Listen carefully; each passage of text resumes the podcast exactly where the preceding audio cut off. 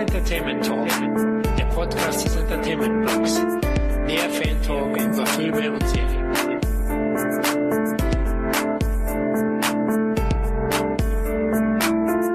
Hallo und herzlich willkommen zu einer weiteren Ausgabe unseres Filmfan Talks. Diesmal möchten Kevin und meine Wenigkeit über zwei der kultigsten Action-Filmreihen für pubertierende Filmfans der 80er quatschen. Tja, was meinen wir wohl? Ja, es geht um die beiden Martial Arts Reihen Karate Kid und Karate Tiger. Wir nennen das jetzt mal Kid vs. Tiger. Das sind sicher einer der kultigsten äh, Actionreihen der 80er Jahre und jeder unserer Generation oder Kevin müssten die beiden Kampfsport rein kennen. Ja, auf jeden Fall. Also wer Videothekenkind ist aus den 80ern, der, äh, ja, der muss die Filme auf jeden Fall kennen. Also in jedem Schulhof, auf jedem Schulhof wurde darüber gesprochen. Richtig, es waren eigentlich ja Pausenhofknaller. Also die hat man getauscht, wenn ich das jetzt sagen darf, oder zumindest die Tipps gegeben. Also Karate Kid oder Karate Tiger. Äh, es gab auch manchmal gewisse Gruppen, die fanden die eine Reihe etwas besser, die anderen die andere. Wobei aus heutiger Sicht, glaube ich, am Ende ein klares Ergebnis kommen wird, welche der beiden Reihen besser ist, denke ich. Aber bevor wir jetzt verbal lostreten, stellen wir uns beide erstmal kurz vor. Heute befinden sich wieder zwei Mundakrobaten in der Quassel Arena. Da ist in der roten Ecke die Kante aus dem Norden. Kevin Kraschinski. Hallo, liebe Leute. Hallo, Florian. Hallo, Kevin. Ich vermute, du sitzt passend zum Thema im Spagat vorm Computer. Ja, das schaffe ich nicht ganz. Äh, da, ich sag mal, ich, ich habe eher den Schneidersitz, bevorzuge ich. Den kriege ich nur einigermaßen hin. Und so kampfsporttechnisch mache ich mich, mache ich da eher so den Buddha den Buddha machst du. das heißt also, du, ja, deine, deine gefährlichste Zone ist der Bauch, ja, die härteste. Richtig, ich habe ich hab zwar einen Waschbrettbauch, aber äh, der ist momentan ummantelt durch, so, durch so eine Schutzschicht. In, in schöner Vollmilchschokolade. genau, genau. Ne? Also wie gesagt, ich, ich bin eher der mentale Typ. Ne? Ich bereite mich vor, alles andere kommt dann von selbst. Das heißt, dann rolle ich los und dann geht's, geht's los. Ne? Du besiegst die Leute schon mental sozusagen. Mhm. Ja, du schüchterst sie ein. Ja, das ist doch schon ein schwerer Gegner heute für mich. Denn in der blauen Ecke ist meine Wenigkeit. Florian Larusso. Natürlich stehe ich auch in allzeitbereiter Kranichstellung vor meinem Laptop, wie damals mein Vorbild Daniel, der im fin das Finale so gewann mit halb gebrochenem Fuß oder Rippe, ich weiß nicht mehr was, Rippe, ähm, hat er den Gegner noch besiegt. Ich freue mich heute aufs Thema. Du? Ja, ich auf jeden Fall auch. Also ähm, es ist wirklich zwei Reihen, die ich sehr gerne geguckt habe, obwohl ich persönlich die eine Reihe bevorzuge. Welche sage ich noch nicht. Ja, ich bin gespannt. Ja, vorab muss ich jetzt nochmal, wie so oft, erwähnen, dass wir hier ausschließlich über die nicht indizierten Filmfassungen sprechen werden, also der FSK 16 oder 18 Version oder eben die geschnittenen Versionen im Fernsehen. Aber wir sind uns nicht einmal sicher, wir beide, ob es überhaupt einen gibt, der indiziert ist. Denn einige der Karate Tiger Teile, die gibt's ja bis heute nicht auf DVD, aber da kommen wir noch dazu. Also Kevin, lass uns loslegen. Ja, was verbindest du mit den beiden 80er Jahre Karate-Filmreihen? Ach, das war eben halt die typische Videothekenzeit. Man ist äh, losgegangen, äh, hat sich einen Film ausgeliehen, hat sich den mit seinen Freunden reingezogen und wenn man nicht alt genug war, dann hat äh, die Mutter das eben halt getan oder der Vater hat eben halt den Wunschfilm ausgeliehen. Und da waren natürlich auch die Karate Kid-Filme dabei oder auch die Karate Tiger-Filme dabei. Ne? Karate Tiger erst ein bisschen später bei mir. Ich glaube, es war erst Karate Tiger 3. Das war dadurch der erste Karate Tiger-Film, den ich gesehen habe. Oder Karate Tiger. Aber wie gesagt, Karate Kid 1 war schon richtig cool mit meinen Freunden zu gucken. Also der hat dir richtig gut gefallen. Mhm. Ähm, ja, bei mir war es ähnlich. Also ich habe auch den, ein Freund von mir, dessen Mutter hat ihn ausgeliehen, hat uns dann zu fünft äh, haben wir uns zusammengesetzt und den dann angeschaut und ich war auch hin und weg und selbst die Kampfsportszenen damals, ja, da war ich noch nicht so stark in Berührung gekommen mit Material Arts Filmen und es gab auch im westlichen Raum eigentlich nur nicht viel, oder? Außer Chuck Norris war es recht arm noch. Ja, man kannte, zu der Zeit kannte ich eben halt vereinzelt Bruce Lee-Filme. Chuck Norris ging dann so langsam los, obwohl er ja auch nie so, äh, er hat ja eigentlich immer nur äh, kurze Attacken gemacht, ne? Also der, seine, seine Gegner waren ja schon meistens vorher auf dem Boden, bevor er überhaupt losgelegt hat. Er hat zwar Kampfsport äh, in seinem Film äh, betrieben, aber es war ja nicht seine hauptsächliche Waffe. Hauptsächlich hat er ja geschossen. Und sein Todesblick, also der ist auch legendär. Genau, genau. Ne? Mit also, denen hat er schon einige besiegt vorher.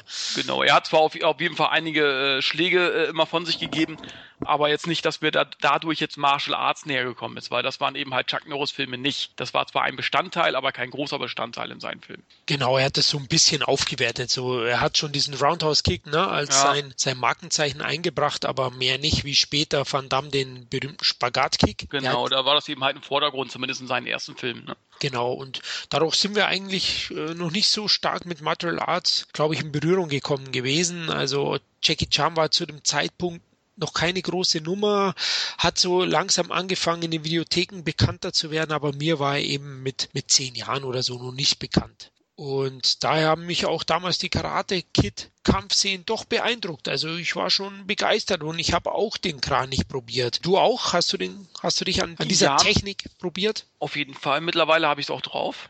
Also. Du hast es perfektioniert, ja? Ja, perfektioniert nicht. Also ich kann die Arme hochmachen. Ja. Und das war's. Ja, das ist aber kein Kranich, das ist der tote Mann. ja, aber man kann nicht, äh, das Kampfsport, das ist, äh, das lernt man nicht von heute auf morgen. Das braucht Jahre der Ausbildung, der mentalen Stärke. Äh, jetzt habe ich eher mal geschafft, die Arme hochzumachen und irgendwann vielleicht in den nächsten 10, 15 Jahren schaffe ich es auch vielleicht den äh, einen Fuß hoch, äh, hochzukriegen. Ich wünsche es dir auf jeden Fall, dass du das Gleichgewicht vor allem hältst. Also eben, eben, eben. Weil wenn ich dann hinfall, dann kann ich dann wahrscheinlich auch den Spagat. ja, oh. ich glaube, dann sollte die Familienplanung ähm, abgeschlossen sein. Auf jeden Fall. Sonst machst du nur Ding Ding. Ja, glaube ich auch. Da hört man dann, ich wollte schon sagen, die Bälle knallen. Ja. okay, also ähnlich bei uns beiden. Also die Reihe hat uns schon geprägt. Ja. Also beide Reihen. Was denkst du, darf man diese beiden Reihen überhaupt miteinander vergleichen oder kann man sie überhaupt vergleichen? Also sie sind ja schon, ja. ja sag mal so, Karate Tiger 1 äh, und Karate Kid 1 haben schon einige Parallelen.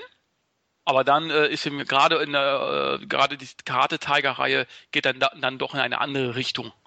In eine erwachsenere Richtung. Sehe ich auch so. Also der erste Teil genau, ist aus meiner Sicht eigentlich auch sehr ähnlich. Es ist teilweise schon eine Kopie. Ich finde, ein bisschen Rocky 4 kann man da noch erkennen damals, also diesen Kalten Krieg, denn zumindest so vermarktet wurde er in Deutschland. Das deutsche Plakat hatte nämlich auf der einen Seite Van Damme mit der russischen Fahne über seinen Kopf und äh, auf der anderen Seite Jason hieß der im Film, ich glaube Kurt McKinney heißt er, glaube ich, der Hauptdarsteller, äh, mit der US-Flagge. Also da hat man auch so ein bisschen probiert, das mit reinzubekommen. Und ansonsten ist es eigentlich auch so ein Jugenddrama. Ne? Junge kommt in eine neue Stadt, das ist schon sehr ähnlich wie Karate Kid, da gebe ich dir recht. Und ab Teil 2 entfernt sich ja Tiger von diesem Konzept. Ähm, da muss man ja auch sagen, die Karate Tiger Filme sind ja eigentlich keine zusammenhängenden Filme, sondern man hat dort in Deutschland unterschiedlichste US-Film-Kampfsportreihen genommen und die äh, wild zusammengeschustert und einfach über den Filmreihennamen Karate Tiger vermarktet, oder? So ja, Richtig, genau, genau. Also ich sag mal so, Karate Tiger 3, der Kickboxer, das war eigentlich ein eigenständiger Film. Der hieß, glaube ich, wie hieß der eigentlich in Wirklichkeit? Hieß, hieß der nur der Kickboxer? Ich weiß gar nicht mehr genau. Ja, hieß Kickboxer nur. Mhm. genau. Dann gab es die Best, Best of the Best Reihe, dann im Karate Tiger äh, war ja ursprünglich in USA, hieß der No Retreat, No Surrender. Richtig. Und auch da gibt es drei Teile. Das Lustige ist, Teil 2 ist auch in den USA Teil 2. Mhm. Also, aber die beiden haben wiederum miteinander nichts zu tun, außer den Titel. Also es ist ein bisschen bisschen wirr. Ne? Es ist eine sogenannte imaginäre Filmreihe, wenn man das so sagen kann. Also wir bringen euch da noch drauf auf die einzelnen Titel, aber der deutsche Verleih hat es letztlich den Titel als Markenname genommen und das drüber so ungefähr, hier garantieren wir euch einen guten Kampfsportfilm mit unter dem Übertitel Karate Tiger. So kann man es vielleicht am besten. Genau. Und Karate Tiger 1 war eben halt schon noch so Jugend ja, für die Jugend so ein bisschen gemacht, sage ich jetzt mal. Ne? Also äh, auch Sidekicks hat später nochmal aufgegriffen, das Thema. Da war es eben halt Chuck Norris, in, bei Karate Tiger ist es äh, Bruce Lee, ja. der diesen imaginären Freund äh, des, dieses äh, Kampfschülers spielt.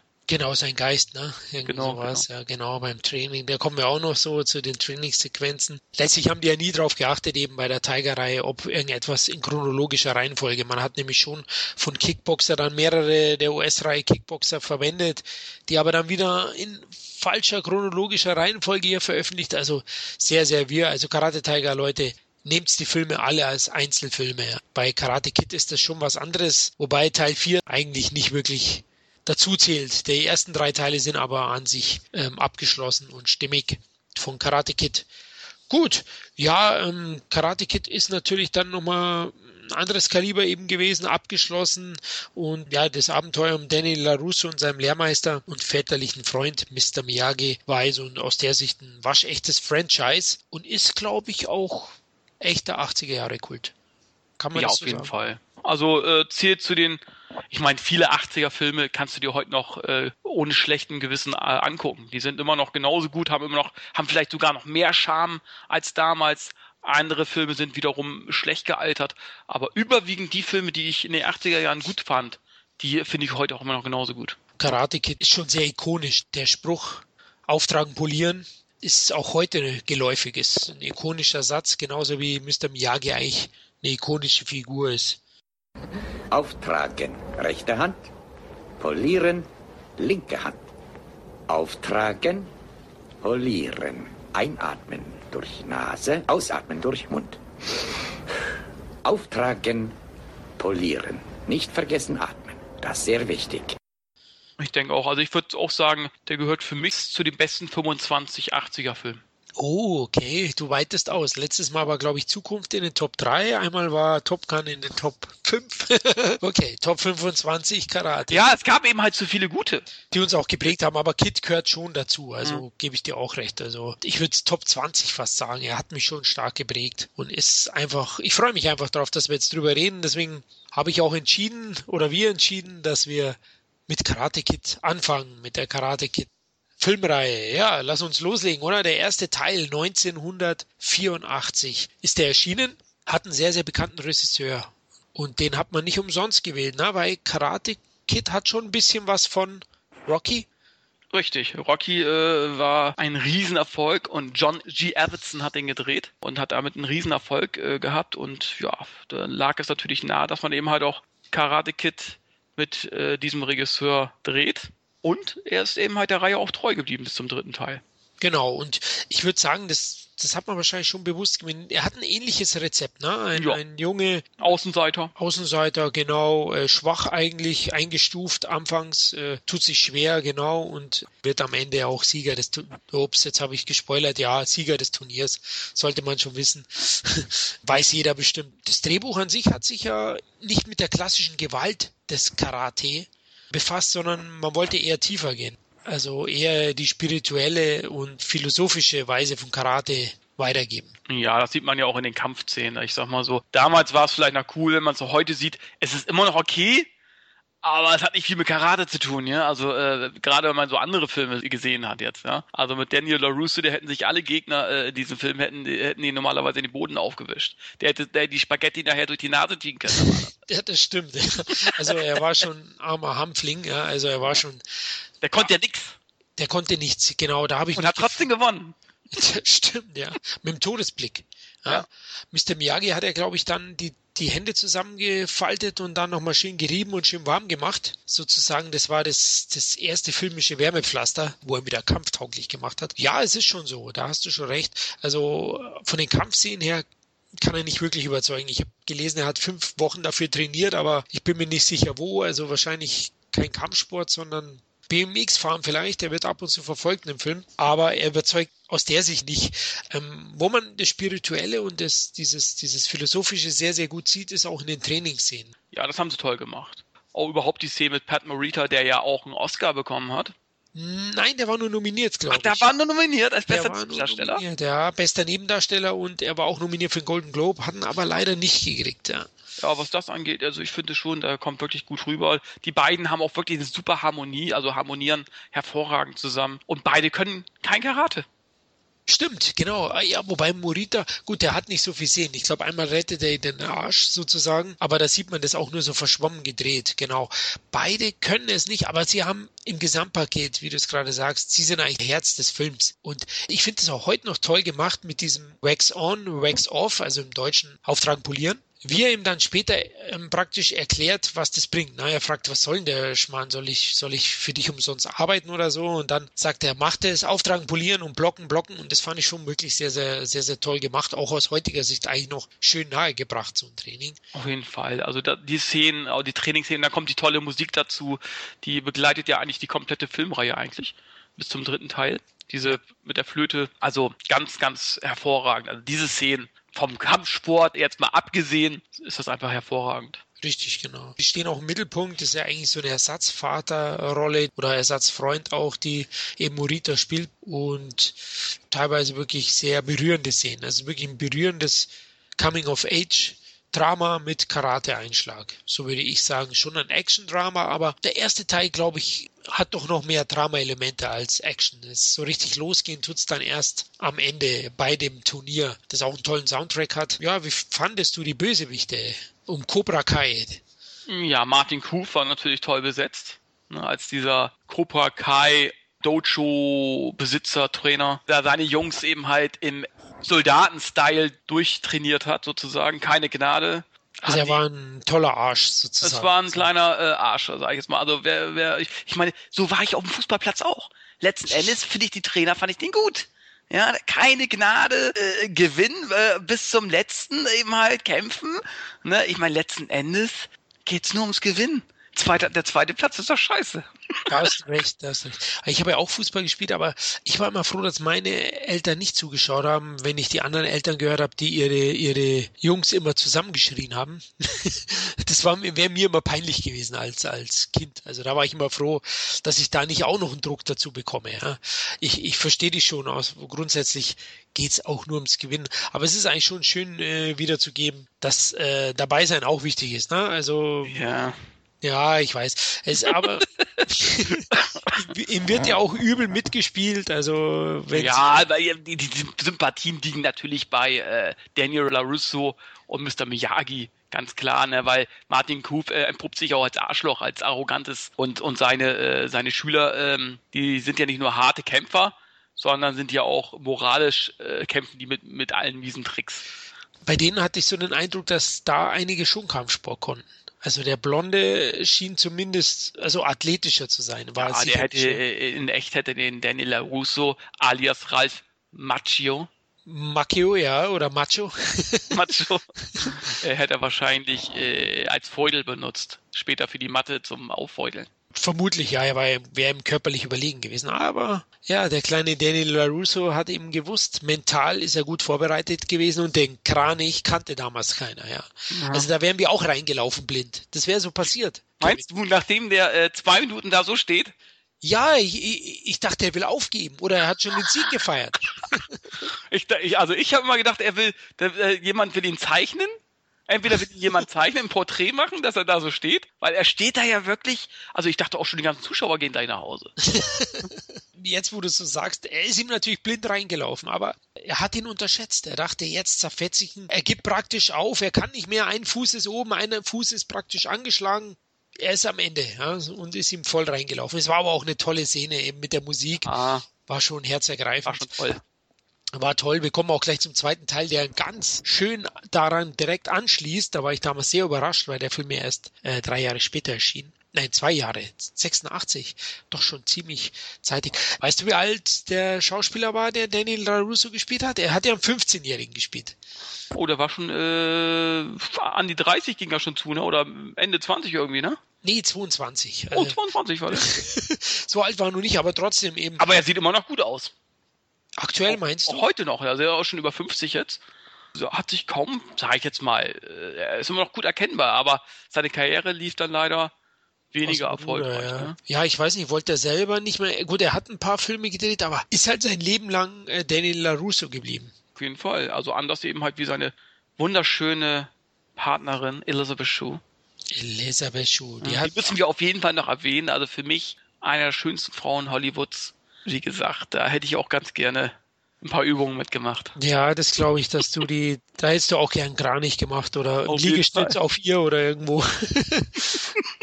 ja, die Elizabeth Shue, also der Cast war auch super und wie du ja. gesagt hast, Soundtrack, die Story berührend. Letztlich ging es eben um einen Außenseiter, den in LaRusso, der zieht mit seiner alleinerziehenden Mutter eben in eine neue Stadt findet da am Anfang erstmal keine Freunde und wird eben von Mitschülern fertig gemacht, gemobbt, äh, verprügelt und den einzigen ist der Hausmeister, ist glaube ich der Miyagi. Ja. Ich glaube in dem, in dem Wohnkomplex und da findet er einen väterlichen Freund und der ihn auch unterstützt und ausbildet. Also es ist wirklich auch eine, eine zeitlose Geschichte. Ein toller Film, den man unbedingt gesehen haben sollte. Er war auch sehr erfolgreich. Ne? Er hat acht Millionen Dollar gekostet war also überschaubar und hat in den USA wie viel? Ich glaube, du. Über 90 Millionen Dollar eingespielt. Oh, das ist schon stattlich, also mehr als das, das Elffache. Also ein richtiger Hit gewesen eigentlich. Und in Deutschland lief er auch ganz gut. Ja, da hat er so um die 800.000 Zuschauer. USA natürlich etwas erfolgreicher. Bei uns, ich denke, 870.000 war sehr gut. Aber in den Videotheken ist er noch eben, wo wir ihn auch entdeckt haben, denke ich, als Kinder ist er noch mal deutlich besser gelaufen. Ich denke auch, da waren viele Filme in den 80er Jahren, die erst äh, durch die Videotheken eben halt richtig zum Kult wurden. Ne? Die, siehe Highlander zum Beispiel, der war im Kino auch nicht der Riesenhit. Ja. In Amerika schon gar nicht. Und der ist dann aber auf, auf, auf Video, also gab keinen aus meiner Klasse, der äh, zum Beispiel Highlander nicht kannte oder Karate Kid. Ja, oder, oder jeder hatte ja so ein Karate-Tiger-Poster äh, mit Van Damme irgendwie äh, im Kinderzimmer hängen. Der war auch ähm, äh, ziemlich angesagt, aber im Kino eigentlich auch kein ja. ganz großen Renner. Da gebe ich dir recht. Das war schon so. Auf jeden Fall, ich kann mal noch mal eine Kritik aus der damaligen Zeit vom Lexikon des internationalen Films vorlesen, wie die den Karate Kid 84 gesehen haben. Naives Kinomärchen nach bekanntem Muster, das jedoch durch die Verknüpfung mit fernöstlicher Lebensweisheit einigen Tiefgang erhält. Effektvoll inszeniert bietet der Film weitestgehend sympathische Unterhaltung. Ja, ein bisschen sehr zurückhaltende Kritik, oder? Für mich hat der Film das Herz am richtigen Fleck. Hat zwei wunderbare Schauspieler, Charaktere, die sich wirklich zusammenschließen, die zusammenpassen, die äh, sehr gute Freunde werden und auch eben alle Nebendarsteller eben halt sind auch gut gewählt. Also Martin Kuf ja auch der, den man aus Rambo 2 zum Beispiel kennt. Also wirklich eine super Besetzung, einen tollen Soundtrack, eine tolle Geschichte eigentlich. Auch wenn es keine, auch wenn die Geschichte das Rad nicht neu erfindet, ja. Aber es passt eben halt alles zusammen und von daher gibt es eigentlich nicht wirklich etwas zu nörgeln an dem Film. Finde ich auch. Also ich finde auch, jetzt wiederholen wir uns, aber wir sind uns halt oft einig, ein Wahnsinns-Hauptdarsteller Dur der perfekten Chemie, kann man zusammen. Ja. Das fließt einfach zwischen den beiden dann. Klar, einen tollen Bösewicht, eine, eine schön erzählte, berührende, aber auch spannende Geschichte. Also da fiebert man schon auch mit. Ist aber auch witzig. Zum Beispiel gibt es ein Fasching da, wo er als, ich glaube, Badewanne geht.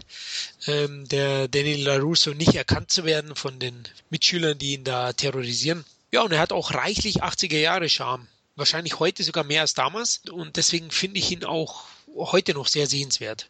Karate Kid 1 ist, später werden wir noch sagen, was für uns die besten Filme der jeweiligen Reihen sind, ist wirklich ein sehr, sehr gelungener Film, den ihr unbedingt sehen solltet, wenn ihr ihn eh nicht schon gesehen habt. Wahrscheinlich sagt ihr jetzt gähn, was erzählt ihr uns da? Aber wir müssen eben im ersten Teil anfangen. Und jetzt switchen wir zum zweiten Teil um, denn der, da gab es die Entscheidung in Okinawa. Ähm, Teil 2, 86 kam der, ähm, also nur zwei Jahre später kann man eigentlich sagen. Ne? Ich habe mal nachgeforscht, mich hat nämlich immer gewundert, eben, dass dieser Übergang zum zweiten Teil so toll gemacht wird, weil der schließt wirklich direkt nach dem Kampfturnier an.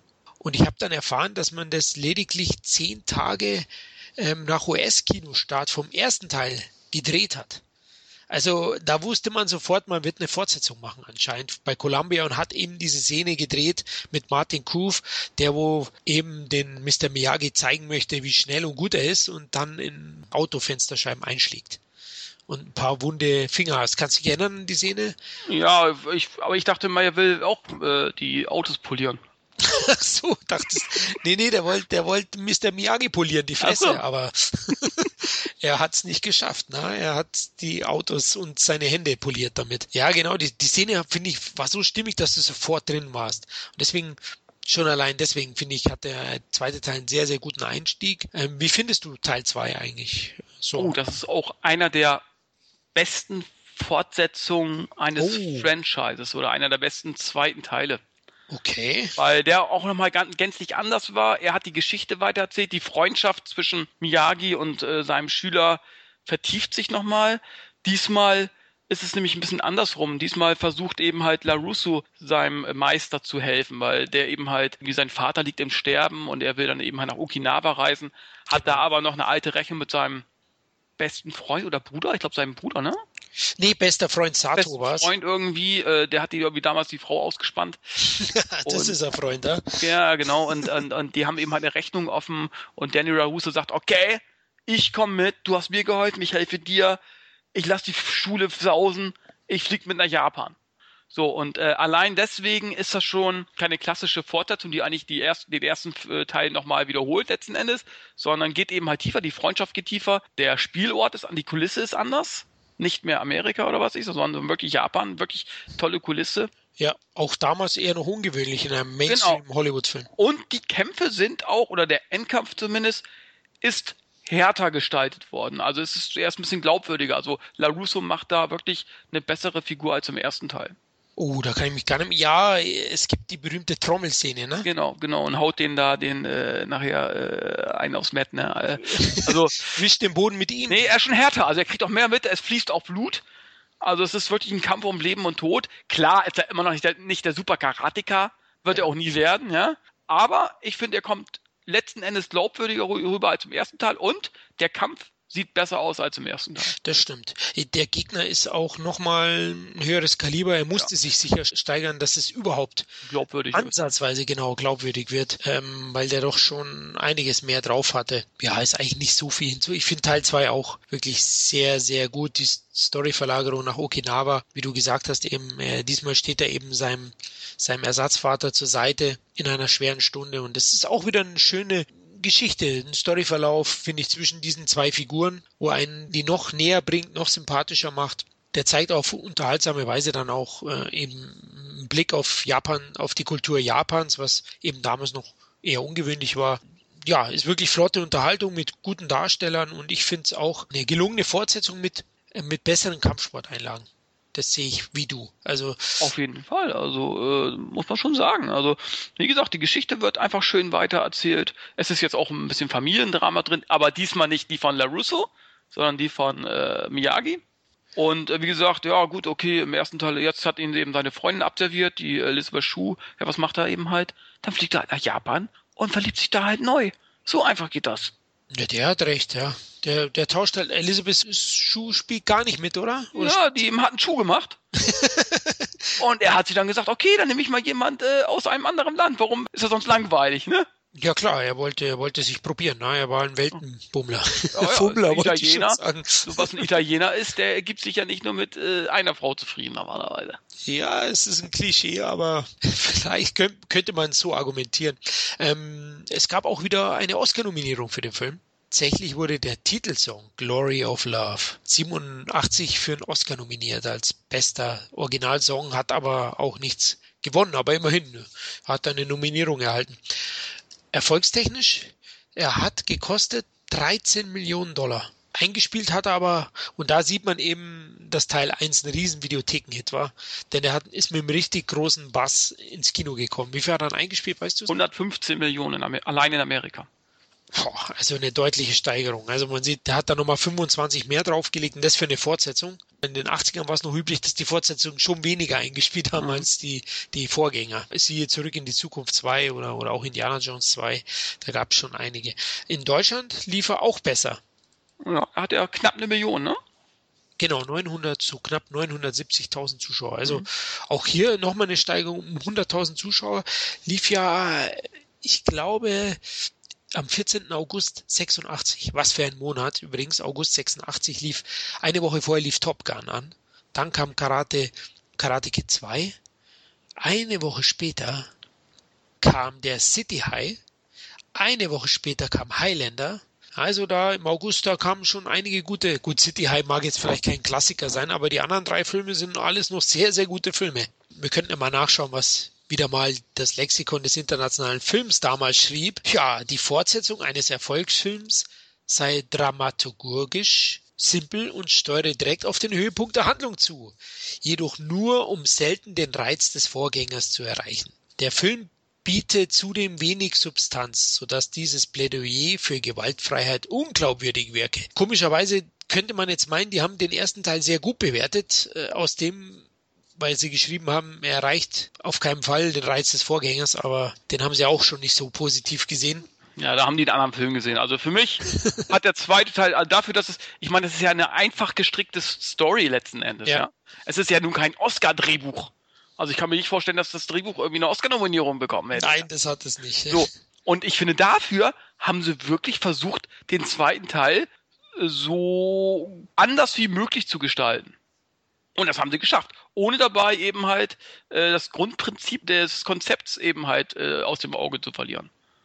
Genau, also ich finde auch, den hat man, den hat man für mich eigentlich schlüssig weitererzählt, abwechslungsreich, also man, genau. man bietet wirklich auch was anderes. Man hätte auch einfach äh, den zweiten Teil und wieder kämpft er äh, äh, in dem Turnier und wieder muss er gegen den gleichen Gegner antreten, noch härter, noch spät, ne?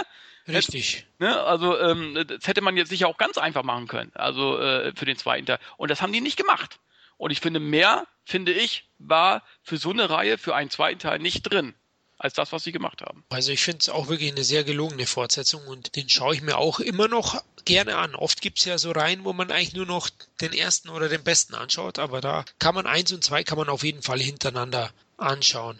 Gut, nachdem der so ein Riesenhit war, 86, ähm, war klar, in den 80ern war sowieso klar, jede Reihe oder heute ist es auch noch so, muss mindestens eine Trilogie werden, ne? wenn sie Erfolg hat.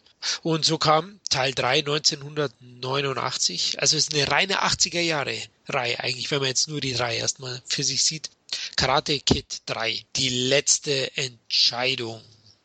Wie findest du den? Der wird ja sehr, sehr stark verrissen und wird eigentlich ja, nur negativ gesehen. Es ist der schwächste Teil der Reihe, das muss man sagen. Aber, und ich muss sagen, das ist, den dritten Teil habe ich mindestens genauso oft gesehen wie die anderen beiden Teile. Weil irgendwie hatte er was. Gut, LaRusso ist nicht mehr, äh, er ist ein bisschen äh, breiter geworden, sage ich jetzt mal so. Er war nicht mehr ganz in Form. Äh, Ralf Macchio. Aber auch hier entwickelt sich die Story weiter, weil diesmal wird die Freundschaft wirklich äh, äh auf eine harte Probe gestellt, weil Daniel LaRusso will äh, dieses Turnier oder muss erneut äh, in diesem Turnier äh, All Valley oder wie das hieß. Ja, genau. Äh, antreten erneut sein Meister Miyagi will ihn nicht mehr trainieren. Er sagt, komm, wir haben jetzt hier so einen Laden aufgemacht für, wie heißen die Bäume? Ähm, Bonsais. Bonsai. Bäume. Und äh, wie gesagt, er wird eben halt gezwungen, wieder bei diesem Turnier irgendwie äh, anzutreten und wird dann von Thomas Ian Griffiths trainiert, der sich letzten Endes als guter Freund von Martin Kuf entpuppt und letzten Endes äh, ihn einfach äh, leiden lassen will und äh, auch die Freundschaft zwischen ihm und Miyagi eben halt äh, damit auf die Probe stellt. Richtig, der will sich eigentlich rächen. Ne? Ich finde ihn einen tollen Bösewicht übrigens. Der, wird, der geht immer ein bisschen unter. Ja, der ist da irgendwie, der hat noch ein paar andere Filme gemacht. Executive Force, der war gar nicht schlecht. Der war gut, den gibt's bis heute nicht auf, auf genau. äh, DVD, leider. Und dann kam er irgendwie, äh, ja, ich finde, das war so der Steven Seagal für Arme. ja, das kann man so sagen. Für, für, für C-Movies, ja, genau. genau. Oder genau. B-Movies, das stimmt. Aber bei Karate Kid 3 gibt er eigentlich einen sehr, sehr guten Bösewicht. Und genau. ich fand auch, die Story bietet wieder Neues. Es, es gibt eine Weiterentwicklung in der Beziehung. Wir kommen gleich dann noch dazu, dass es für mich aber eigentlich auch die Reihe damit abgeschlossen gewesen wäre. Und so haben sie es ja letztlich gemacht. Teil 4 wird ja Daniel LaRusso nicht mehr dabei sein. Und das war auch ein, kluger Zug eigentlich von, von Ralph Macchio, dann nicht noch weiter mitzuspielen, weil eigentlich die Geschichte von den beiden so eigentlich rund erzählt wurde, auch wenn viele eben den Film sehr, sehr stark zerreißen. Ich finde ihn unterschätzt. Er hat mir unheimlich Spaß gemacht, immer noch, und ich schaue ihn auch gerne an. Es ist eigentlich schade. Leider wurde der sogar 90 für fünf Goldene Himbeer nominiert. Also, ja, gut, ist klar, ne? Aber auch hier, wie gesagt, wie du auch schon gesagt hast, wird die Story einfach weiter erzählt. Also wirklich, genau. diesmal wird eben halt deren Freundschaft auf die Probe gestellt.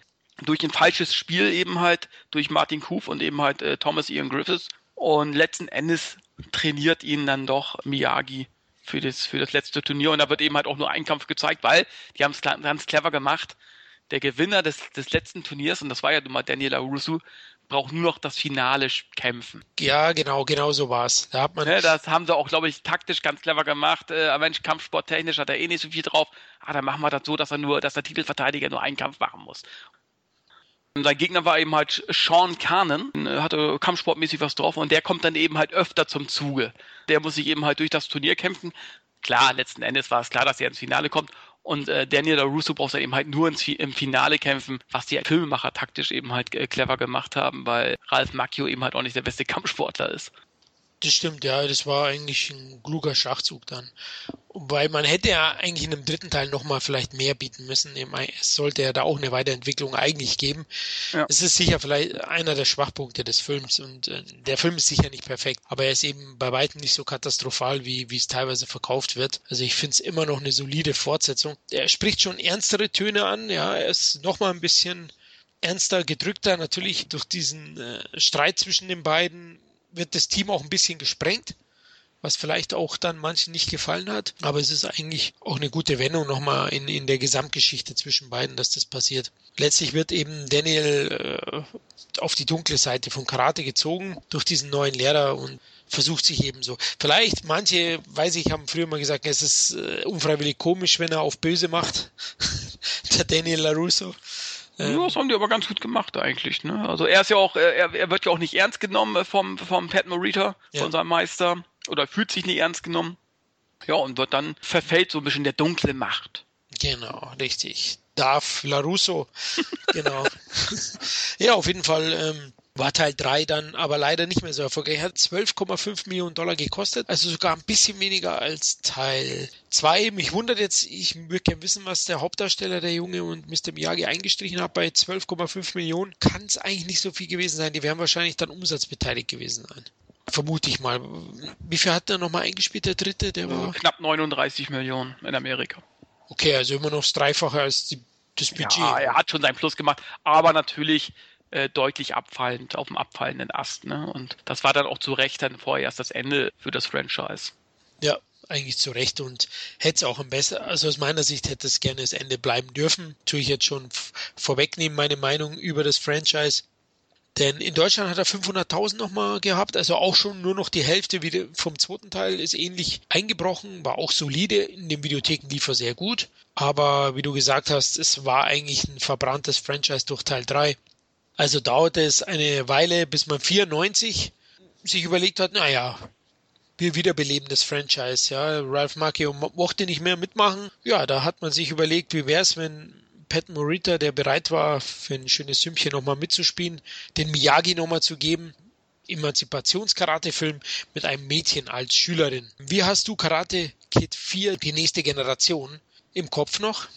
Äh, seid ihr ganz einfach, wie ich den im Kopf habe genauso wie die Frauenfußball-WM. Ich habe nicht eine Sekunde geguckt. Den, oh Mann, du bist aber hart. Nein, ich, ich habe ihm eine Chance gegeben, denn der Cast ist ja aus heutiger Sicht auch noch recht interessant. Weißt du, wer die Dame gespielt hat? Hilary Swank. Ja, richtig. Sagen, ja, in One Million Dollar Baby hat sie mir gefallen. Stimmt, genau. Gut, das waren, das waren ja schlappe zehn Jahre danach. Mir hat es auch nicht gefallen. Interesse halber habe ich mir eben angeschaut. Oder ich wollte mich vielleicht auch einfach nur quälen. Kann auch sein. Habe ich mir dann angeschaut. Statistisch. Ja, gen selbst. Genau, es war praktisch die 50 Shades of Karate. Sozusagen. Also ich habe mir. Ah, der Bösewicht ist interessant. Weißt du, wer hier den Bösewicht gemimt hat? Nee. Boah, ganz bekannter Mann, der hat den Total Recall im Bösewicht gespielt in, in Highlander 2. Oh. Michael Ironside? Richtig, der oh. hat den Colonel gespielt. Da war es ja so, dass es ein junges Mädchen war ähm, oder gespielt von Hilary Swank, die leidet seit dem Tod ihrer Eltern unter Aggression und wird bei ihrer Großmutter aufgezogen und die kommt dann eben auch in so ein Alpha-Elite-Team, in so eine Truppe und da spielt der Michael Ironside den Colonel Dagen, der wo eben, ja, eben ähnlich wie Martin Kuf sehr, sehr ähm, brutal sein äh, Regime da führt sozusagen und, und, und die Leute quält und so weiter. Und sie wird eben auch gequält und der Mr. Miyagi, der hilft ihr dann da wiederum. Ja, mir hat er nicht so gut gefallen. Also für mich war lediglich Pat Morita ein Grund, den Film überhaupt anzusehen. War das denn die gleiche Musik? Oh, das ist eine böse Frage. Ich glaube ja, ich weiß es nicht mehr, ehrlich gesagt. Ich habe ihn mir auch nicht gekauft. Die ersten drei Teile habe ich auf Blu-ray, den vierten habe ich mich verweigert. Also den werde ich auch nie kaufen. Für mich ist Karate Kid eine Trilogie für mich. Ja, für mich auch. Genau, und also Pat Morita war der einzige Grund, äh, warum der Film von mir noch zweieinhalb Punkte gekriegt hat von zehn. und das war er. Also ich war enttäuscht. Ironside mag noch nicht schlecht sein, aber für mich war das einfach nichts. Also der muss super gewesen sein, der Film. Ja, der war klasse. ist auf jeden Fall eine Fortsetzung, die, die braucht kein Mensch. Also es ist ein Fremdkörper fürs Franchise gewesen. Das Franchise ist eine Trilogie aus Amen. Teil 4 zählt nicht. Ist zum Glück auch böse abgestraft worden an den US-Kassen, ist in Deutschland dann nur auf Video erschienen, hat nur 8,9 Millionen Dollar eingespielt in den USA und somit war dann ein, ein mögliches zweite Trilogie äh, auch schnell vom Tisch für Columbia. Aber da kam dann der liebe Will Smith, der mit Sony ja sehr gut kann und der hat unbedingt ein Vehikel für seinen kleinen Sohnemann gesucht, um diesen berühmt zu machen und hat sich dann eben das Karate Kid Franchise genommen und ein Remake zum ersten Teil produziert, sozusagen mit seinem Sohnemann, das war 2010. Karate Kid, das Remake. Wie fandst du den? Naja, ich sag mal so, ein unnötiges Remake, aber haben es ganz gut gemacht. Die haben äh, ein bisschen eine Frischzellenkur verpasst, dem Franchise. Die Geschichte verlagert von Amerika nach China, haben damit auch eben halt kulturelle Dinge mit äh, hineingebracht, kulturelle Unterschiede auch äh, wie kommt der Junge äh, in, in, China klar und so weiter und so fort. Ist eben halt auch der Außenseiter, ganz klar, lernt natürlich da auch seinen äh, Meister kennen, gespielt von Jackie Chan. Das war ein Coup eigentlich. War natürlich super, besser hätte es gar nicht laufen können und der macht seine Sache auch hervorragend. Und der hat natürlich auch Mädchen kennen, aber die Eltern wollen das nicht so gerne, dass er mit diesem Mädchen äh, so rumhängt und so weiter. Und muss letzten Endes auch das Turnier kämpfen, weil ihn sonst irgendwelche Jungs fertig machen und eben halt Jackie Chan äh, rät denen eben halt, dass man das auf dem Turnier regeln kann und äh, die müssen ihn dann halt so lange in Ruhe lassen, solange wie er trainiert. Genau so war es. Also in Peking hat er, glaube ich, gespielt, hat mich ehrlich gesagt genau. gestört, irgendwie die Atmosphäre dort. Äh, für mich auch unglaubwürdig letztlich. Ähm, Jaden Smith auch viel zu jung. Zwölf Jahre, also er ist ja deutlich jünger gewesen als jetzt die gespielte Figur in dem Originalteil. Der war ja 15, 16 dann eben. Und das sieht man auch da, da ist auch diese Liebelei für mich noch alles eher unglaubwürdig. Der Titel ist ja eigentlich auch falsch, ne? Ja, eigentlich müsste er Kung Fu Kid heißen, ne? Genau, richtig, denn er trainiert ja eigentlich Kung Fu da, ja. Also allein das schon. Ich finde ihn aber auch nicht so schlecht. Ja, man hat ihn, man hat ihm eine ganz gute Runderneuerung gegeben, aber er hat niemals den Charme und den Tiefgang des Originals. Ist als für mich mehr, nicht mehr als nette Unterhaltung. Ja, das ist nette Unterhaltung, zumal äh, eben halt das Finale eigentlich auch ganz gut gemacht worden ist, spektakulär auch gemacht worden ist. Aber äh, da sind mir die Kämpfe eben halt auch schon wieder zu viel, erstmal schon wieder viel zu viel getrickst worden.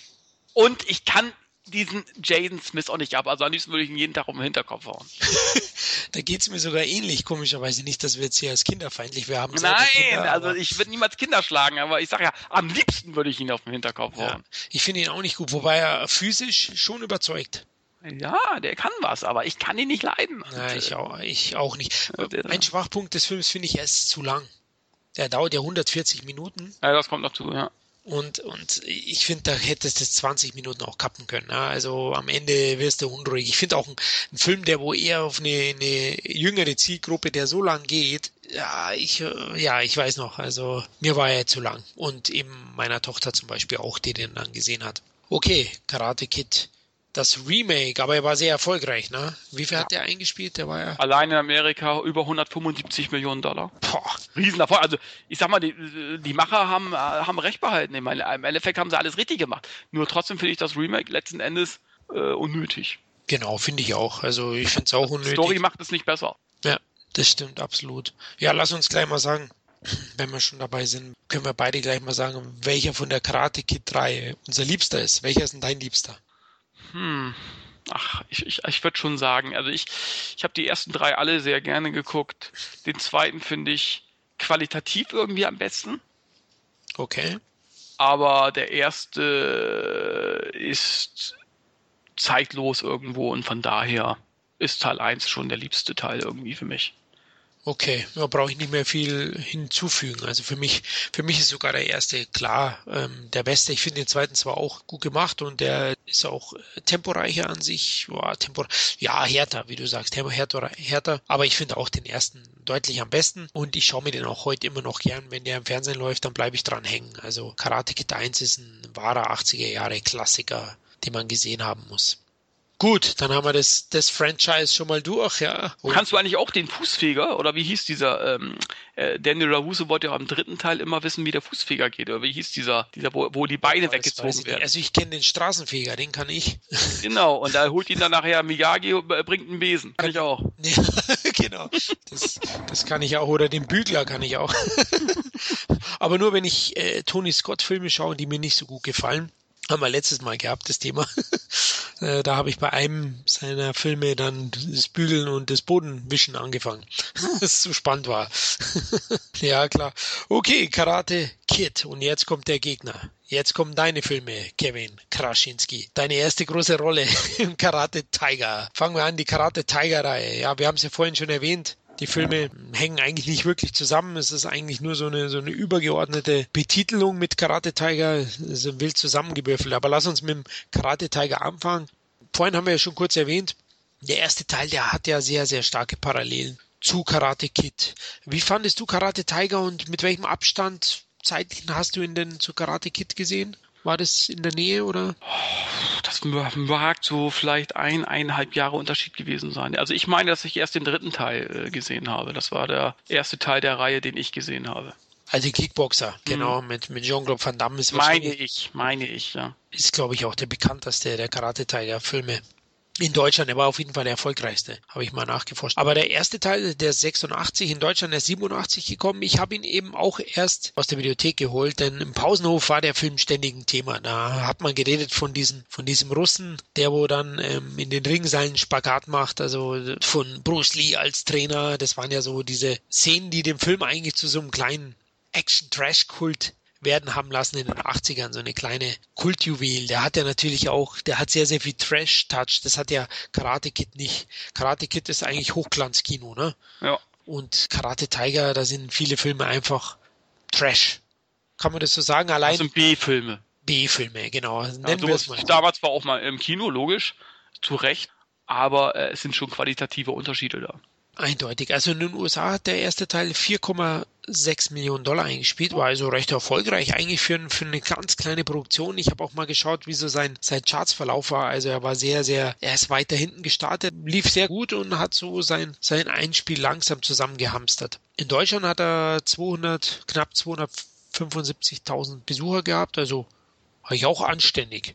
Und Teil 1 ist ja eigentlich so ein Jugend, Kampfsportfilm. Also es ist eigentlich auch ähnlich wie Karate Kid. Es geht eigentlich auch um so einen Jungen, der eben umziehen muss und auch sich da erstmal dran gewöhnen muss. Und ja, was würde ich den, den größten Unterschied sieht man wahrscheinlich an dem fehlenden Tiefgang und an den deutlich temporeicheren und physisch besseren Kämpfen und Trainingssequenzen. Also, wir sehen uns wieder. Der Sohn. Nicht wahr? Aber diesmal wird der Spieß umgedreht. Du Maulheld.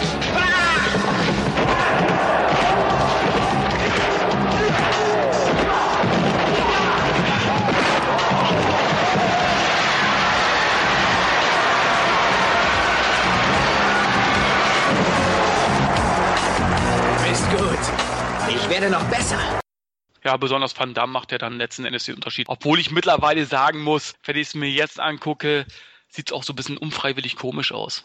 Ja, teilweise, also verdammt äh, Mimik und äh, ja, ja. also ist absolut, also auf jeden Fall. Kultig war natürlich aus meiner Sicht noch als Kind, weiß ich noch, dass eben Bruce Lee als Geist äh, sein Lehrmeister war und äh, es hat mir auch natürlich super gefallen. Dann gab es ein sehr, sehr gutes Lied, Hold You in Your Eyes heißt es, glaube ich. War lange verschollen, kam jetzt vor ein paar Jahren da mal wieder raus. Ein sehr gutes Lied zum Trainieren, zum Joggen, zum Gewichtestemmen so schon so Rocky-Einschlag eben, wie Rocky 4.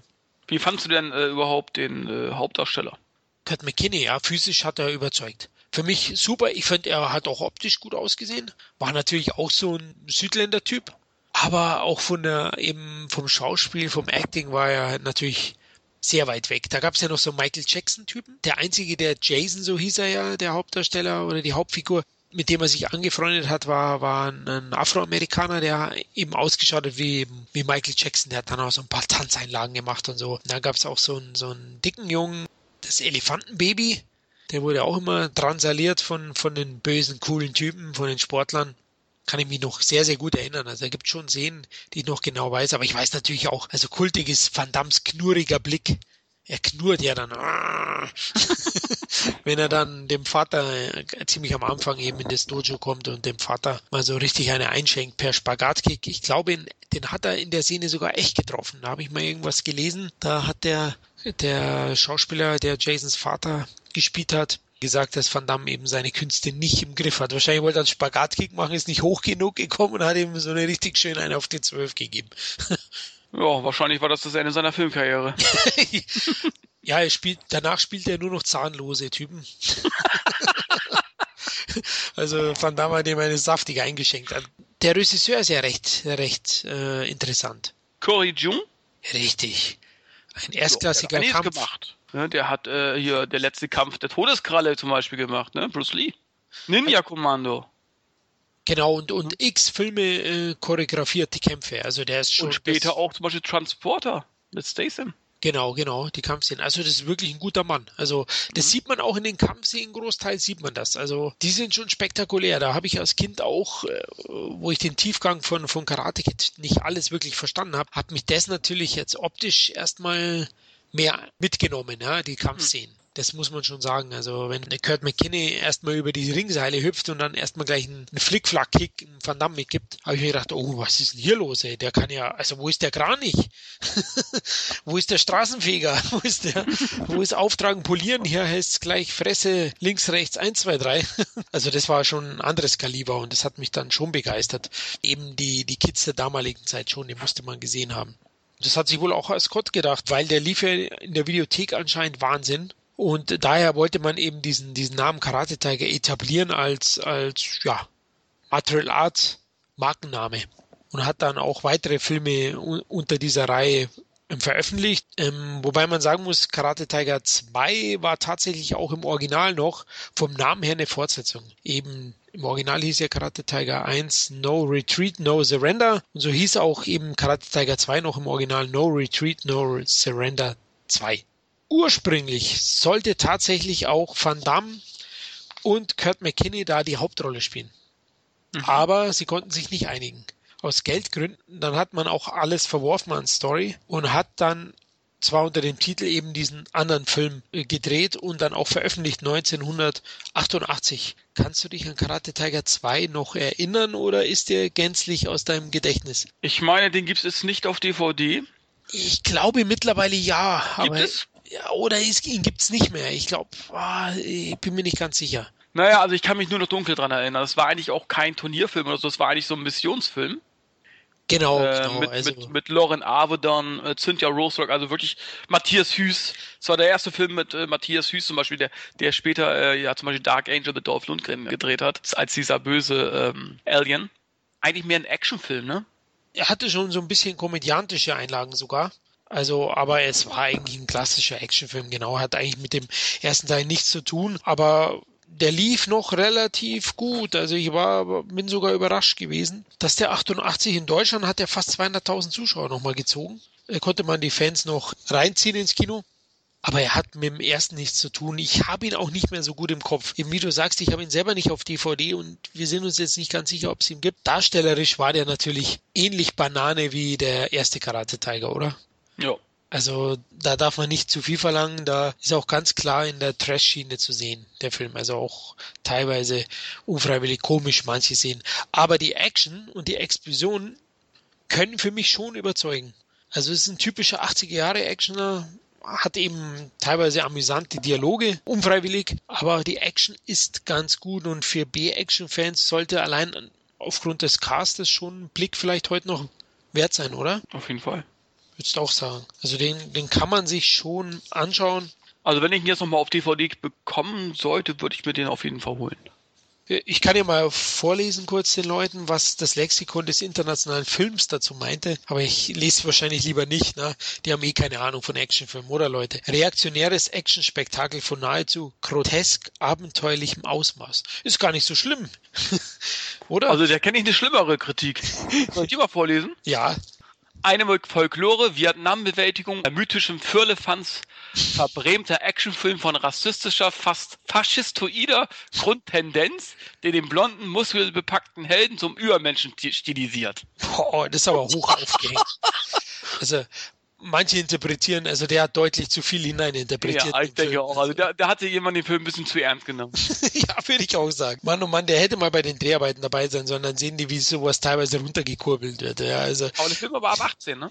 der war damals, der hat auch eine, eine an sich eine, eine starke Schnittgeschichte hinter sich. Der ist ja in Deutschland über zehn Minuten geschnitten gewesen auf VHS. Mhm. Also sehr viele Gewaltszenen, aber teilweise auch durch die Synchronisation ist er entschärft worden. Also der ist stark geschnitten gewesen. Und ich glaube, Anka gibt sie bis heute nicht in Deutschland. Ja, auf jeden Fall ähm, kann man den Film als B-Action-Fan schon mal anschauen. Also da könnte man seinen Spaß haben mit ein paar Bierchen. Und der Cast ist ja wirklich auch kultig.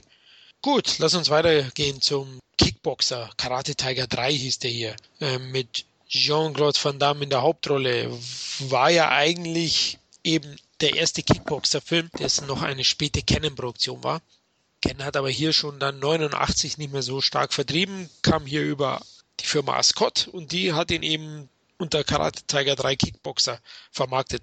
Was dem Markennamen Karate Tiger sicher viel geholfen hat, weil der ist eigentlich der erfolgreichste und bekannteste Karate Tiger Teil in Deutschland, würde ich sagen, oder? Ja, also für mich war, ist es der bekannteste und auch der beste. Unterschreibe ich mal so, ja, genau. 2,7 Millionen Dollar gekostet, also recht in Thailand gedreht. Ähm, 14,6 Millionen in Amerika gemacht, in Deutschland war auch sehr erfolgreich, oder? Weißt du das noch? Ich glaube, äh, zwischen 300 und 400.000 Zuschauer, wenn ich mich nicht irre. Ja, so, so vier, über 400, glaube ich, hat er gemacht, ja. So um den Dreh.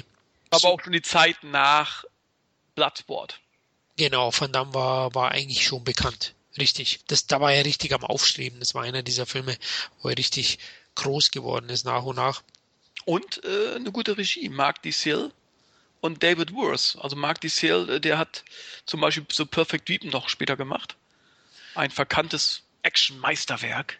Ja, der ist sehr, sehr gut. Mit Jeff Speakman und äh, David Worth, ja. Also wer kennt ihn nicht? Der hat äh, sehr viel mit ähm, Clint Eastwood zusammengearbeitet, zum Beispiel. Ne? Also äh, und macht bis heute, also ein super Kameramann. Äh, als Regisseur hat er auch einige Filme gemacht, zum Beispiel Chain of Command. Mit äh, Michael Dudikoff. Michael Dudikoff. Äh, und eben halt als Kameramann hat er sehr viele Filme gemacht. Ne? Also äh, Bloodsport, Bronco Billy und so weiter und so fort. Da waren also schon Fachmänner am Werk. Ja. Das sieht man im Film auch an. Auch können sie ja gleich besprechen. Weißt du noch, wie der Bösewicht hieß? Den werde ich nie vergessen als Kind. Xiang Sha. Tong Po hieß der. Ach, Tong Po, genau, Tong Po. Hieß Tong der. war der andere. Ja, genau. Aber legendär, wo er gegen diese Pfeiler mit dem jo, Schienbein oder dagegen tritt, ihn sich praktisch ja. vorbereitet auf den Kampf. Ja. Es ist ja so, dass schon Claude Van Dammes Bruder, also in dem Film der Bruder, der Filmbruder, eben durch einen Kampf zum Krüppel geschlagen wird von diesem Tong Po. Und Jean-Claude Van Damme dann eben äh, hinreißt und, und sich letztlich rächt so eine auch Rocky 4 Kopie, Apollo Rocky, oder? Kann man fast so sagen jetzt, wo, wo ich so ja, das ist dasselbe in Grün gewesen. Richtig, da geht er halt nach Thailand und kämpft. Genau, der, der böse Thailänder gegen den guten Amerikaner. Genau, und in Thailand äh, rächt er sich dann sozusagen in, in, in dessen Muay Thai Spezialitäten, Kickbox-Technik. Ja, und toller Endkampf gegen äh, Tong Po. Hat ähnlich gut wie, äh, wie der von Bloodsport, finde ich. Das wird sogar persifliert in, in, in Hotshots 2, die Szene, wo sie da in den Mulden da die Glasscherben, wie sagt man, in ihren Bandagen da eintunken. Ja. Das weiß ich noch. War legendär, habe ich natürlich auch. Wahnsinn. Also die Kämpfe waren, der war aber recht blutig auch. Ja, also der war schon recht hart. Also doch, einzig eben halt, Van Damme war da auch noch nicht kein guter Schauspieler. Also da gibt es eine Szene, wo er betrunken ist, glaube ich legendär, habe ich mir hier aufgeschrieben. Weißt du es noch? Also, ja, klar. Hm, wenn du es heute siehst, denkst du, Alter. Ich, ich habe es mal genannt, Van Damme's Drunken Dance. Ah. Also legendär, ja, da hat er ja auch noch so ein, so ein Trägershirt an. Ja, ah. also absolut. Das solltet ihr bei YouTube mal eingeben, da lacht ihr euch scheckig heute. Also echt legendär Trash, ja. Schauspieler war ja noch kein guter, ja. Auf alle Fälle, er hat sich wirklich gemausert mittlerweile, aber athletisch überzeugt, ja, vollkommen und zeigt ja. auch, dass er damals einer der athletisch wahrscheinlich drei besten Schauspieler westlichen Schauspieler war. Und Lundgren, Van Damme, das, die waren schon von der Physis her schon. Ja, Lundgren, Van Damme, Norris, also alle, also das waren die, die bekanntesten Kampfsportschauspieler im westlichen Bereich. Genau, und die haben wirklich auch was drauf gehabt und auch was rübergebracht. Also der, der war wirklich legendär. Also Karate Tiger 3 oder Kickboxer war der erste Kickboxer-Teil. Da gab es in den USA eben auch fünf Teile gleich. Ein paar wurden dann eben auch noch später unter Karate Tiger in Deutschland verwurstet. Die hießen dann Karate Tiger mit, mit dem übergenannten Haupttitel. Und ja, da gab es eben fünf, fünf Filme letztlich. Gut, sonst, wie hat er dir aus heutiger Sicht, gefällt er dir auch noch gut oder sagst du? Ja, teilweise kommt er so ein bisschen altbacken rüber. Ja. Aber ich sag mal so, die Trainingsszenen und, der, und der, Endkampf und so weiter immer noch toll. Also, das ist so wirklich äh, so ein. Also, ich sag mal, Bloodsport ist besser gealtert als der. Aber ist trotzdem immer noch sehr gut anschaubar. Das stimmt. Also, den kann man wirklich noch gut anschauen als Van Damme-Film. Fan kennt man den sowieso. War ja auch recht erfolgreich. Und danach ist er richtig durchgestartet. Dann Van Damme, danach kam, glaube ich, Cyborg, aber dann kamen schon die ganz großen Filme wie Universal Soldier oder eben Double Impact, die dann richtig Kohle gemacht haben und schon von großen Studios verliehen wurden. Genau, der wurde äh, kurzweilig zum A-Star. Richtig, genau. Das war ja definitiv dann äh, mit harte Ziele und Time Cop. Das waren so die A-Filme, der Sudden Death. Genau. Also Karate Tiger 3, Kickboxer. Als Actionfan kennt man den wahrscheinlich sowieso. Und sonst muss man ihn gesehen haben. Das Einzige, was mich ein bisschen stört in der deutschen Synchro, Ralf Zacher spricht hier Van Damme. Wirklich? Ja, richtig. Nee, das wusste ich auch noch nicht. Das, das ist ein bisschen die Stimme so, da hat er noch nicht immer denselben ähm, Synchronsprecher gehabt. Ich kannte ihn halt eben vom Platzbord einen anderen Sprecher. Und Rolf Zacher hat eine sehr markante Stimme. Also den erkennt man sofort. Ja, der hat ihn da synchronisiert damals. Das finde ich aus heutiger Sicht auch nicht mehr so gelungen. Aber ansonsten ist es ein sehr, sehr guter Kampfsportfilm. Ja, Turnierfilm. Das ist nochmal so. Gab es da jetzt nicht gerade eine neue Blu-ray-Version irgendwie? Äh? Ich glaube, es kam eine raus, weil es wird ja aktuell, glaube ich, schon wieder, es wird ja ein Kickboxer-Reboot, Remake angestrebt, oder? Von Damme dreht er gerade. Kickboxer Renegades ja, oder so. Warten wir mal ab. Warten wir ab? Okay, wie bei Judikov, warten wir mal. Also es gibt einen Cast, es, es soll anscheinend äh, angeblich David Batista äh, dabei sein. Van Damme soll wieder dabei sein, aber in einer anderen Rolle als Meister, keine Ahnung. Ja, und äh, die Hauptdarstellerin soll eine Frau werden, Ronda Rosso oder wie die heißt. Ja, gut, okay, die kann ja was. Die kann was, keine Frage. Ähm, Angeblich soll aber auch äh, so eine andere Kampfsportlerin dabei, äh, hier Gina Jarano oder wie sie heißt. Ach so, okay, es ist noch nicht ganz, gar nicht klar. Irre ich mich vielleicht. Aber äh, es ist aber auch schon wieder so, so lange irgendwie was in der Mache. Van Damme trainiert ja gerade wie ein Verrückter. Jeden Tag postet er über, über Twitter irgendwie seine Trainingsbilder.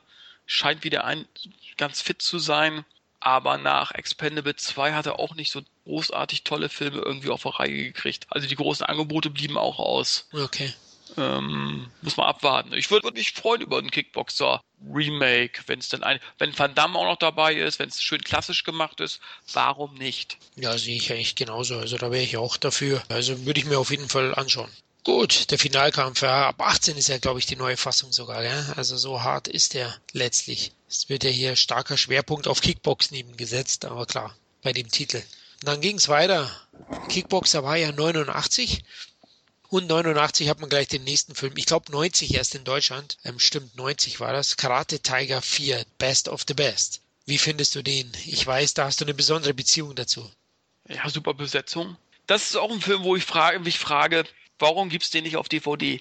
Oder ich habe was verpasst. Super Besetzung mit, mit Eric Roberts. Man kann es kaum glauben, der sogar kampfsportmäßig was drauf hat.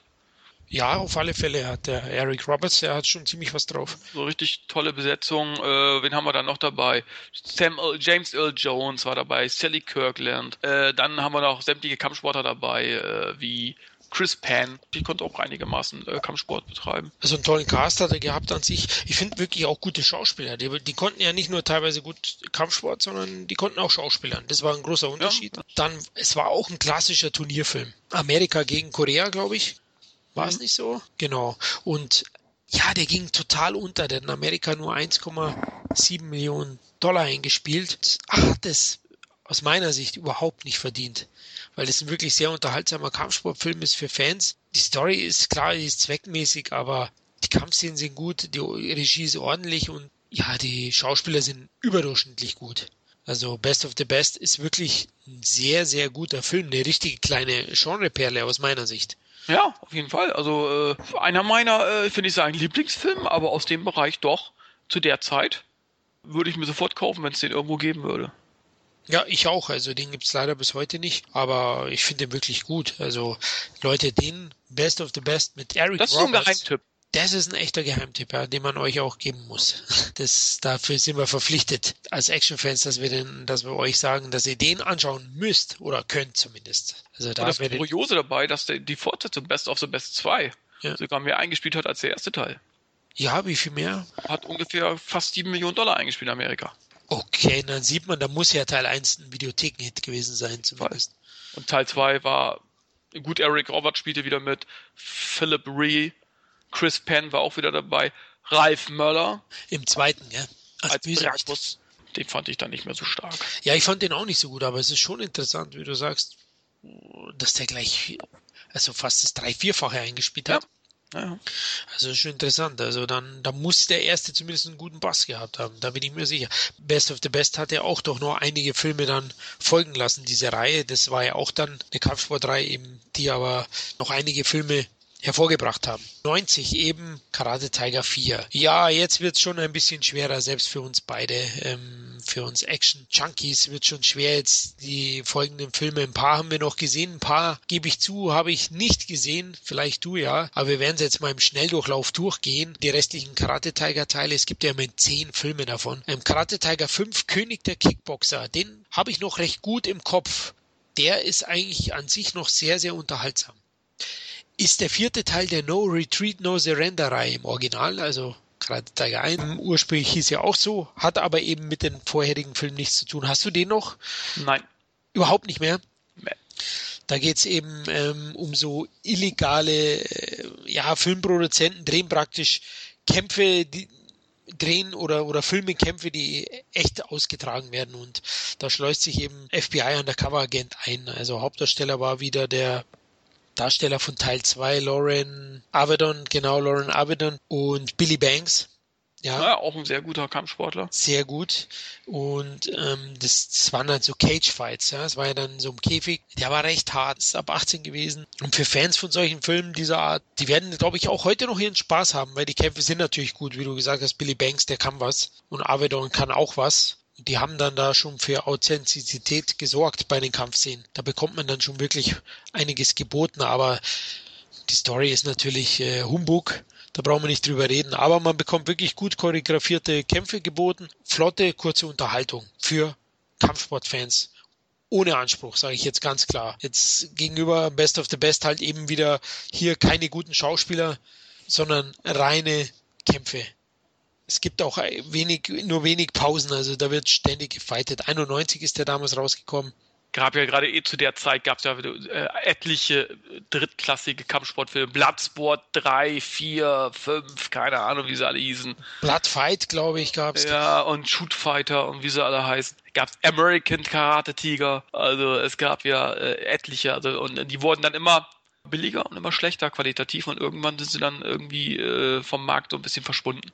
Genau, aber das war, glaube ich, so die, die, die Hochzeit von den Videotheken. Ja, Anfang ja. der 90er, Ende der 80er, da haben sie noch richtig Asche verdient und, und da gab es die zu Haufen. Karate Tiger 5 ist auch noch im Kino gelaufen.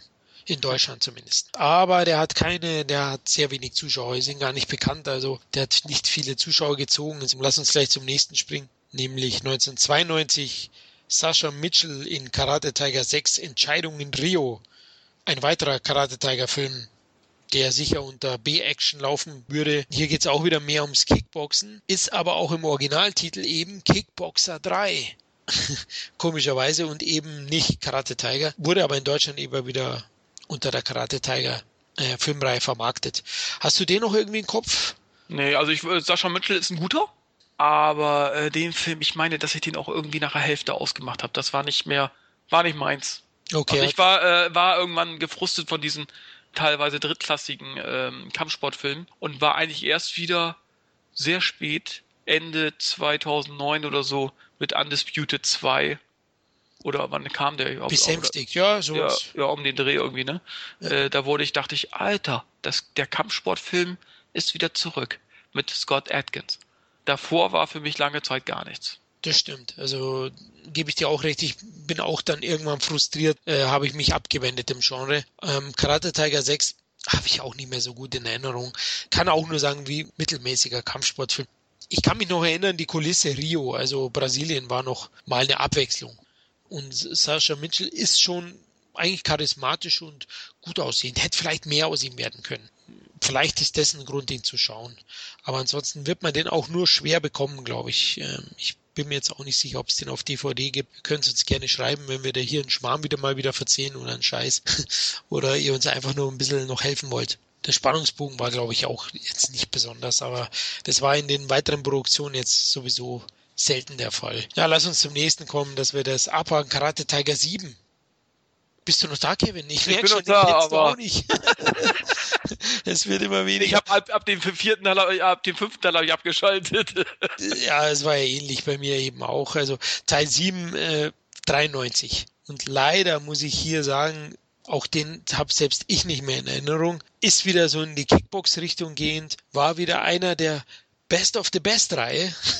also wurde im Original eben von einer anderen Kampfsportreihe, wurde eben wieder unter Karate Tiger hier vermarktet und waren reine Videothekenware. Vielleicht ja, kann uns ja einer von euch irgendwie in den Comments oder, oder mal zuschreiben, wie er den fand. Also wir können uns nicht mehr wirklich dran erinnern, dann wollen wir ihn auch nicht unbedingt empfehlen, oder? Nee, ich habe mir ja nicht mal mehr gesehen. Also. Genau, dann, dann kann man auch, also ich kann. Vielleicht ist mir die Perle entgangen, ich weiß es nicht, aber ich bezweifle es. Ich glaube es auch nicht. Auf jeden Fall äh, können wir uns nicht mehr erinnern. Entweder wir haben ihn vergessen oder Kevin in dem Fall hat ihn ja nicht einmal gesehen. Spielt auf jeden Fall Las Vegas, ne? also auch wieder mal eine neue Kulisse. Danach folgte gleich mal 95 Karate Tiger 8, Fists of Iron, Enter the Shoot Fighter. Amerikanischer Martial Arts Film, auch den haben wir beide nicht mehr so wirklich im Kasten da oben. Ähm, ist, spielt in Los Angeles, wurde da auch gedreht und ist ein Kampfsportfilm. Gibt's, glaube ich, auch nicht auf DVD. Ich weiß es nicht, ehrlich gesagt. Wurde auf jeden Fall von den Kritikern verrissen und hat dann auch in den Videotheken nicht mehr ganz viel Geld gemacht. Mitte der 90er ist es ja auch dann ein bisschen abgeflautes Videogeschäft. Da ging es ja in Richtung DVD schon. Und war sicher kein Erfolg. Hast du auch nicht gesehen? Naja, wie gesagt, es ging dann abwärts und die ganzen B-Action-Stars wie Cynthia Rose Rock, Lauren Avedon und wie sie alle hießen, äh, Dante Dragon Wilson, äh, die haben dann noch bis teilweise bis Mitte 2000 noch durchgehalten, aber dann wurde es äh, eben halt um die auch immer ruhiger. Jetzt mittlerweile kommt so ein kleiner Comeback-Schub. Es kommen jetzt wieder einige Produktionen auch mit den, diesen alten Darstellern wieder raus. Aber äh, wie gesagt, für mich war eigentlich äh, die Undisputed-Reihe erst wieder interessant. Also Karate Tiger 9 war dann nochmal 95, auch den haben wir nicht wirklich im Kopf ähm, oder gesehen. Der lief noch und äh, war aber auch kein großer Erfolg. Und zu guter Letzt kam eben 98 Karate Tiger, The Champions, Karate Tiger 10 sozusagen in Deutschland und auch der ist uns nicht im Kopf. Ich kann hier nochmal sagen, zum zehnten Teil, da hat der Le das Lexikon des internationalen Films geschrieben. Ich weiß, Sie sind keine Action-Experten, aber routiniert inszenierter Schwachsinn. Mit, mit Stereotypen aus dem Genre-Baukasten, der seine pausenlosen Prügelszenen mit meditativen Überhöhungen aufzuwerten versucht, sich jedoch vollends der Lächerlichkeit preisgibt. Gar nicht so schlecht. Also, ich glaube, den holen wir uns noch. Ja. Also, das war doch die beste Kritik über die Karate-Tiger. Stimmt, ja, der ist besser bewertet als Karate Kid. ja, gut, okay. Ja, sind wir eigentlich auch mit der Tiger-Reihe durch. Wie gesagt, die letzten äh, Teile der Tiger-Reihe haben wir selbst eben nicht gesehen. Selbst als, als alle Szene Genre Junkies haben wir uns die teilweise eben nicht reingezogen. Oder manche haben eben keinen bleibenden Eindruck bei uns hinterlassen. Sorry, Leute. Gut, jetzt sind wir fast durch. Jetzt sollten wir eigentlich noch mal kurz anschneiden, welche Reihe wir denn wirklich besser finden, Kevin. Naja, also. es ist äh, sehr schwer, ich weiß. Es, Karate Tiger Filme sind für mich unterhaltsame Filme, zumindest zwei davon vielleicht. Oder nee, eigentlich würde ich sagen, der dritte und der vierte sind auf jeden Fall empfehlenswert und der erste aus nostalgischen Gründen auch noch anguckbar, ja? Ja. Und das waren eben halt so Videothekenfilme, wo ich sage, ja, äh, hat so, hat immer noch einen Charme, hat man gerne geguckt, aber qualitativ eindeutig äh, Karate Kid liegt bei mir ganz weit vorne die Reihe. Auch Insbesondere damals? deswegen, weil die auch heute immer noch äh, genauso gut anguckbar ist. Hast du die auch damals vorgezogen? Ja. Okay, heute wie, ja. wie damals. Bei ja, mir okay. ist es dasselbe. Es ist natürlich gemein, die beiden zu vergleichen, aber wir fanden es eigentlich ganz interessant, weil das die großen Karate-Reihen waren, die sicherlich auch schon einiges für die Akzeptanz des Martial Arts im westlichen Kino sorgte. Ich glaube schon, dass sie einen gewissen Einfluss hatten, beide. Vor allem Karate Kid. Und ähm, für mich war eben auch Karate Kid ganz klar besser. Ähm, welchen fandst du von den Tiger, von der Tigerei am besten, hast du, glaube ich, schon gesagt, oder? Naja, drei und vier, wobei ich, ich, ich, ich habe vier irgendwie noch in richtig geile Erinnerung. Also ähm, ich glaube, die, von der Reihe fand ich den vierten am besten. Okay, mich hat am meisten Teil 1 tatsächlich äh, damals oh. beeinflusst, also würde ich den auch nennen. Ich sehe halt den, den Van Damme gar nicht so als Tiger. Ist ein Tiger, aber irgendwie ist es der Kickboxer für mich. Aber ich würde den ersten nennen, ja. Das war für mich so der beste ähm, Film aus der Reihe. Ja, sind wir durch mit unserem großen Duell der zwei Material Arts Filmreihen der 80er, 90er Jahre. Karate Kid gegen Karate Tiger. Kevin, hat mir wieder riesig Spaß gemacht. Ja, auf jeden Fall. Hat mir auch.